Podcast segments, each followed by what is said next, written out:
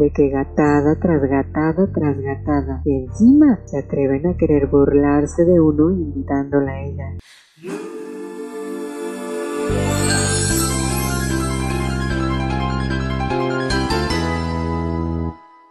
Hola criaturas, ¿cómo les va? El episodio 6 ya se estrenó y nos acercamos peligrosamente a la final. ¿Crees que tu favorita llegue?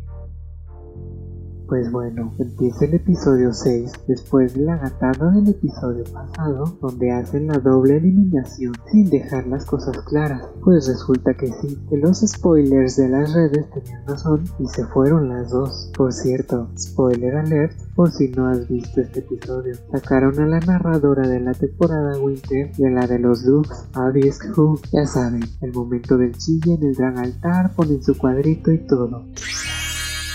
Bueno, entra Johnny al camerino Nick, fan de la camisa y de los lentes, debo admitirlo, con comentarios al evento caído del episodio pasado. Obvio, también comentando que no se sabía en la canción, que la letra de la Maribel, que la falta de nivel y pues eso. El reto de hoy son las leyendas. La más legendaria es la premiada de hoy, leyendas locales de algún estado o ciudad de México, interpretado muy a lo drag. Hoy Pepe y Teo no salen, pero trajeron a Quecho Muñoz con un reto extra, pues ya de entrada, de nuevo la harta coincidencia de las leyendas y medio mundo se va a lanzar al mismo personaje o leyenda. En esto de la pasarela, déjenme decirles que soy totalmente fan del look de Yari Mejía. Sí, súper sí. Pero bueno, presentan a los jueces y aquí me llega a la mente el harto comentario de las redes de que gatada tras gatada tras gatada y encima se atreven a querer burlarse de uno invitándola a ella. Yo no sé cómo se atrevieron y no sé qué. La traen muchos entre ceja y ceja, pero yo creo que se va a vender hoy, al menos hoy, como la jueza buena onda, porque es básicamente ese su personaje, es así como quiere que la vean. Entran las dragas pues. La primera es Rudy con su fantasía del nahual, aquellos que se transforman en animales. Casi no se nota su atuendo al inicio. Y su maquillaje está padre, pero no me hace mucho sentido su pasarela. Como que más que animal de cuatro patas, se está arrastrando como si estuviera herido. Y su look no está nada pulido. Madison sigue con una crítica política al mito del chupacabra. En ese tiempo se creía que el gobierno dominante en México usó todas esas historias como cortina de humo. Me gusta, su imagen muy de chupacabras en drag, muy alineado al horror y Obi, la crítica social muy puntual. Raga entra después con su historia del hechicero enamorado que es engañado cuando hace un trato con el diablo por tener el amor de una mujer.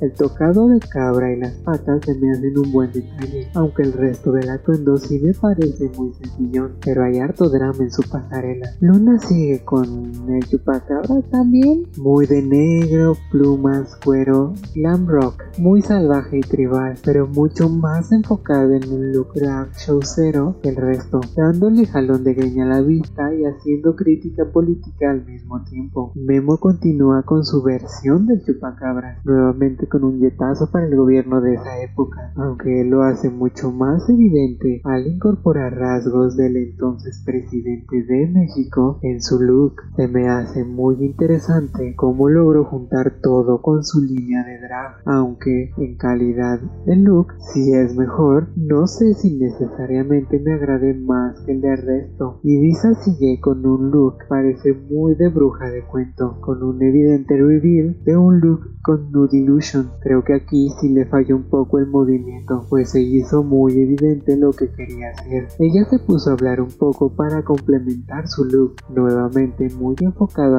aunque no necesariamente súper glamuroso, pues no tuvo miedo para crear a su personaje. Regina entra con un look de novia en referencia a la leyenda de un famoso maniquí en el norte de México. Complementa su look contando un poco de la historia de la Pascualita con un poco de humor, pero no creo que logró tanto como en el episodio pasado, pero me agradaron los pequeños detalles que logró integrar y en sí su look bastante limpio. Llega la grande, la que todos esperábamos para este episodio, la mismísima Miss con una pasarela muy dramática, un look no tan de negros y oscuros como me esperaba, pero ciertamente muy ad hoc a su personaje y estética. Un mini show silencioso, pero de hecho me agradó bastante, aunque no sé si el maquillaje sea el mejor de todos. Vamos, si la ponemos en comparación con el resto, no sé, como que le faltó ser más impresionante, digamos.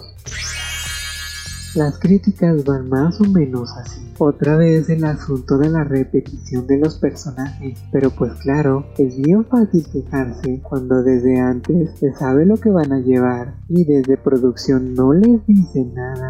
A Mista le dijeron que primero buenos comentarios, pero que al final se quedó algo corta y nomás no dio todo lo que esperaban de ella, puesto que este, en vista de los jueces, debió haber sido su episodio, porque ya sabes, leyendas, terror, etc. Para Regina, buenos comentarios para su look y pasarela. Un poco de choque ahí con Letal, pero pues terminó ganando la verdad. A Ibiza, puntos buenos para su pasarela y energía. Yari le mencionó lo del choque que se le bordes y aditamentos que no se deben de notar para no interrumpir esto de la fantasía. A Memo, puntos buenos para su look y para su crítica en su pasarela, pero al parecer este punto de seguirse conteniendo sigue ahí y uno que otro detalle con los prostéticos. A Luna que muy buena onda el asunto pero que su look no era de chupacabra y en comparación se quedó muy atrás. A Raga le dieron buenos comentarios, algunos puntos a considerar con su vestuario. Al parecer le faltó contarle la historia a los jueces. Puedo notar que ella todo el tiempo sigue en su personaje, pero sí parece una cruz entre estar ya harta y algo drogada. A las críticas de Madison sí lo opacaron un poquito las ocurrencias de Yari. Adorada. Pero en general, buenos puntos para su look y maquillaje. Ella fue quien se llevó la bonita propina del día de hoy por parte de la juez invitada. A Rudy le dijeron que se quedó algo corta y que tampoco se parece mucho al personaje de su leyenda. Problemas con su peluca y su vestuario y varios detalles que al parecer no tomó tan en cuenta para su look.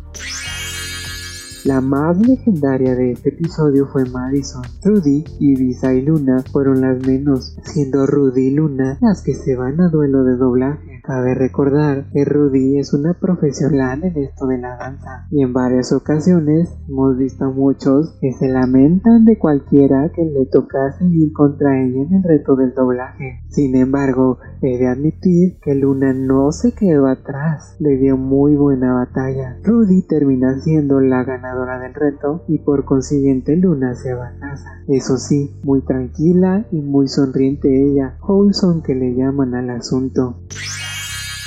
He de admitir que la Bárbara como jueza fue de hecho buena. No trató de ir más allá, dando puntos donde no conocía. Habló nada más de lo que vio y pudo apreciar y trató de mantenerse muy positiva. Es una lástima que su imagen haya caído en la manera en la que lo hizo, porque en realidad muchas de las cosas que dice y mucho de su mensaje es de un cierto positivismo que va muy de acuerdo a esta mentalidad de no querer ya lo negativo la vida.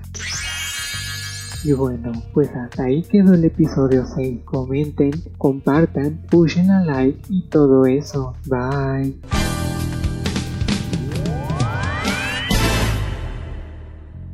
He de admitir que sí me da un poquito el bajón después de todo el drama del episodio pasado, pero tal vez en esta ocasión de hecho sea algo bueno.